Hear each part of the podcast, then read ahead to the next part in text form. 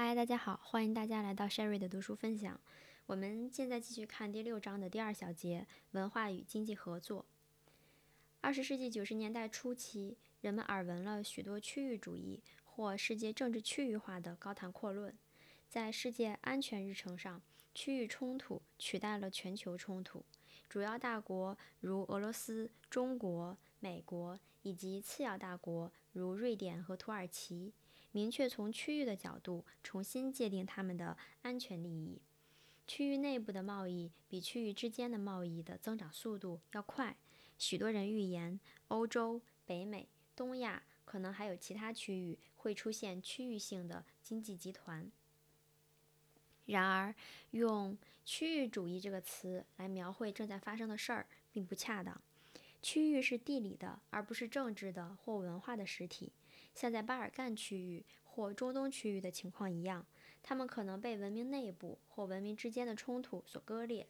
只有在地理与文化一致时，区域才可能作为国家之间合作的基础。离开了文化，地理上的邻近不会产生共同性，而可能出现相反的情况。军事同盟和经济联盟要求成员国之间进行合作，而合作有赖于信任。信任最容易从共同的价值观和文化中产出。结果，尽管时代和目的也起作用，但区域组织的整体效果一般来说与成员国之间文明的多样性呈反向变化。一般的说，单一文明组织比多文明组织做的事更多，也更为成功。无论是政治和安全组织，还是经济组织，莫不是如此。北约的成功在很大程度上应归因于它是具有共同的价值观和哲学思想的西方国家的主要安全组织。西欧联盟是欧洲共同文化的产物。另一方面，欧洲安全和合作组织包括了至少具有三种相当不同的价值观和利益的国家。这些不同的价值观和利益已成为其实现重要的体制认同及开展广泛的重要活动的主要障碍。由十三个讲英语的前英国殖民地组成的单一文明的加勒比共同体进行了多种多样的合作，特别是在某些小团体之间有更密切的合作。然而，建立更广泛的组织，以便在加勒比区域英语、西班牙语的断层线上架设桥梁的努力不断失败。与此类似，成立于1985年的包括七个。由印度教徒、穆斯林和佛教徒构成的国家的南亚区域合作联盟几乎完全失效，甚至连会议都无法召开。在涉及经济一体化时，文化与区域主义的关系更是一目了然。从最低层次到最高层次，公认的国家之间经济联盟的四个层次是：一、自由贸易区；二、关税同盟。三、共同市场；四、经济联盟。拥有共同市场和经济联盟众多因素的欧洲联盟，在一体化道路上走得最远。相对同质的南方共同市场和安第斯条约国家，1994年已处于建立关税同盟的阶段。在亚洲，多文明的东盟1992年才开始迈出成立自由贸易区的步伐。其他多种文明构成的经济组织，甚至更远的落在后面。一九九五年，除北美自由贸易协定这一组织有点例外外，这样的组织都未建立起自由贸易区，更不用说更广泛形式的经济一体化了。在西欧和拉丁美洲，文明的共性促进了合作和区域组织的发展。西欧国家和拉丁美洲国家知道他们拥有许多共同点。东亚存在着五种文明，如把俄罗斯包括进去就是六。结果它成为能否在非共同文明基础上建立有意义的组织的试验场。至二十世纪九十年代初期，东亚没有可与北约相比的安全组织或多边军事联盟。成立于一九六七年的多文明区域组织东盟，其成员国包括一个中华文明国家。一个佛教国家、一个基督教国家和两个穆斯林国家。东盟常常被援引为有效的多文化组织的例子，然而它也是一个这类组织的局限性的例子。它不是一个军事联盟，尽管成员国之间有时在双边的基础上进行军事合作，但他们也全都在各自扩大军事预算、增强军备。这与西欧和拉丁美洲正在进行的军事军备削减形成了鲜明的对比。在经济方面，东盟从一开始就计划实行经济合作，而不是一体化。结果，区域主义仅以缓慢的步伐发展，甚至自由贸易区也要到二十一世纪才能被认真考虑。一九七八年，东盟设立了部长级会议，在这一会议上。他的外交部长们可以会见来自美国、日本、加拿大、澳大利亚、新西兰、韩国及欧洲共同体等对话伙伴的外交部长们。然而，部长级会议主要是一个双边对话论坛，它不能处理任何重要的安全问题。一九九三年，东盟设立了一个更广泛的活动场所，即东盟区域论坛。它包括东盟成员国和对话伙伴，加上俄罗斯、中国、越南、老挝、巴布亚新几内亚。然而，正如它的名称所暗示的那样，这是一个集体讨论而不是集体行动的场所。一九九四年七月，东盟区域论坛第一次开会，就区域安全展开了讨论，但回避了有争议的问题，因为正如一位官员所评论的。如果提出那些有争议的问题，有关参加者势必开始互相攻击。东盟及附属机构证明了多文明的区域组织固有的局限性。只有得到足够的东亚文化共性的支持，有意义的东亚区域组织才会出现。东亚社会无疑共同拥有使他们区别于西方的东西。马来西亚总理马哈蒂尔认为。这些共同性提供了合作的基础，并促进了在此基础之上的东亚经济核心论坛的形成。这个核心论坛将包括东欧国家、缅甸、中国台湾、中国香港、韩国，最重要的是中国大陆和日本。马哈蒂尔论证说，东亚经济核心论坛植根于共同的文化，它不应因设在东亚。就被仅仅看作是一个地缘性集团，它也应被看作一个文化集团。尽管东亚人可能是日本人、朝鲜人或印度尼西亚人，但他们在文化上有某种相似性。欧洲人聚集在一起，美洲人聚集在一起，我们亚洲人也应当聚集在一起。正如他的一位同事所说，他的目的是增加亚洲具有共性的国家之间的区域贸易。因此，东亚经济核心论坛的一个潜在前提就是经济跟随着文化。澳大利亚、新西兰和美国被排除在外，因为他们在文化上不属于亚洲。然而，东亚经济核心论坛的成功主要依赖于日本和中国的参与。马哈蒂尔曾呼吁日本参与进来，他对日本听众如是说：“日本是亚洲的，日本是东亚的。”你们不能无视地缘文化的事实，你们属于这里。然而，日本政府不愿加入东亚经济核心论坛，部分原因是怕得罪美国，部分原因是其国内是否应认同亚洲这一点上有分歧。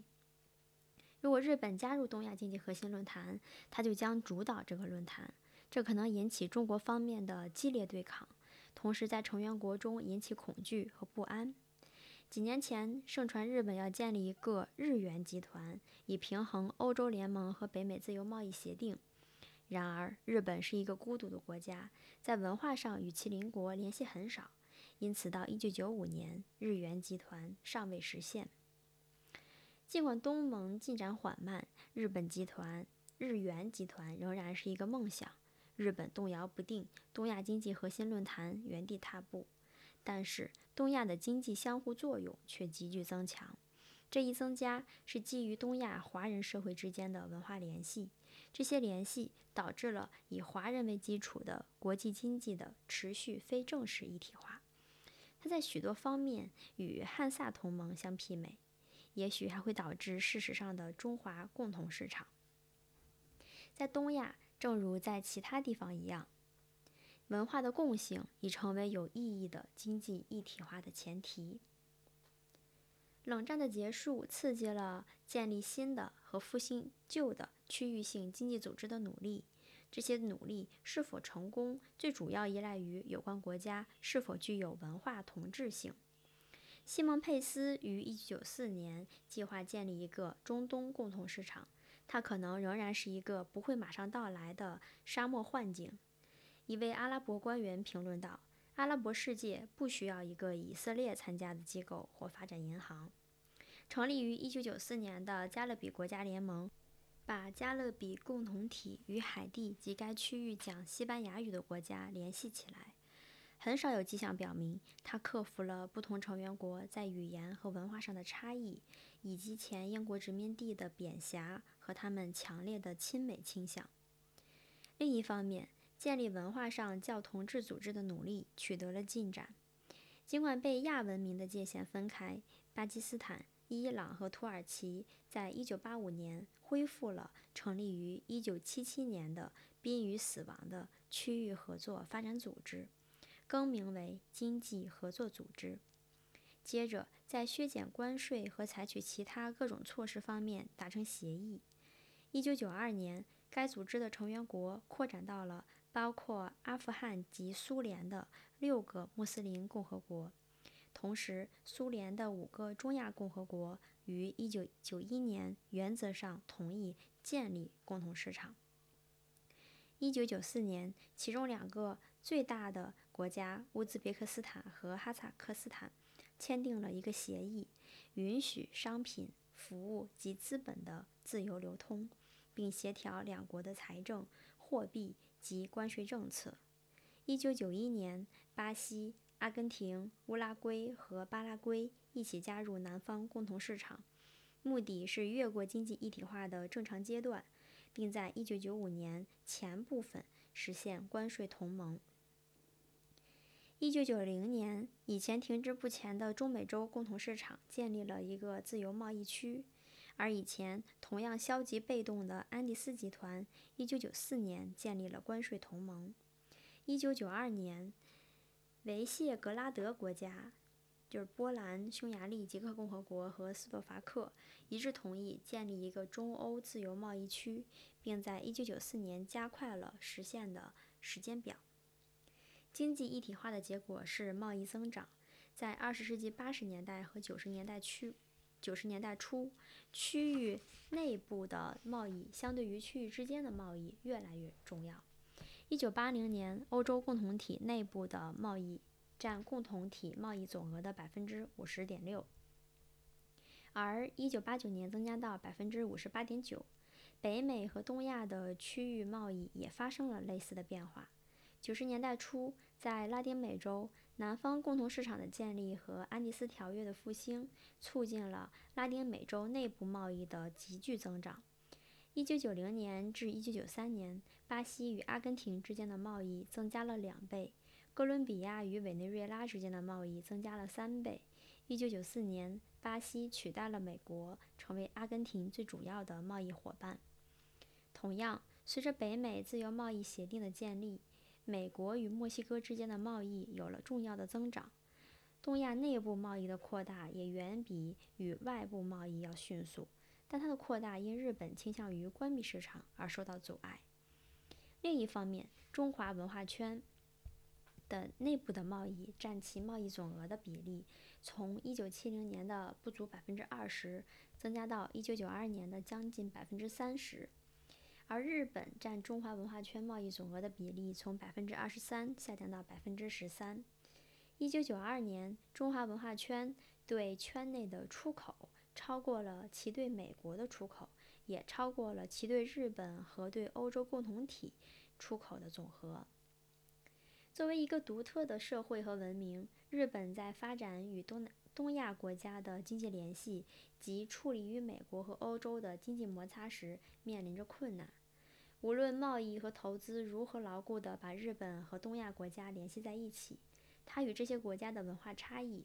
尤其是与中华经济精英的差异，仍然妨碍了它建立一个与日本领导的类似于北美自由贸易协定或欧洲联盟的区域经济集团。同时，日本与西方的文化差异加剧了它与美国和欧洲的经济联系上的误解和对抗。假如经济一体化依赖于文化的共性，情况看来正是如此。那么，作为一个文化上孤独的国家，日本未来在经济上可能也是孤独的。过去，国家间的贸易样式依国家间的联盟样式而定，并与之相类似。在正在形成的世界中，文化样式将对贸易样式起决定性的影响。